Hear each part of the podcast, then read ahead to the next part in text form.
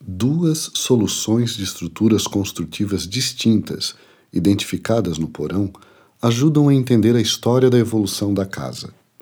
A primeira delas, referente às fundações, é composta de tijolos dispostos em arco romano para distribuição das cargas, que conferiam boa parte da sustentação da casa.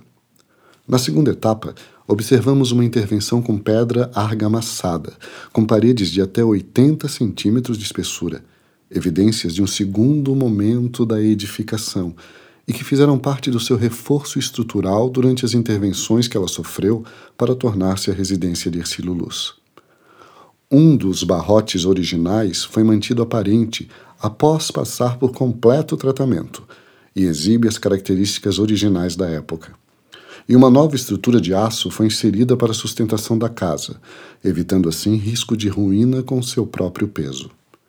O cuidado em manter o porão nas suas configurações originais guiou todo o trabalho de escavação.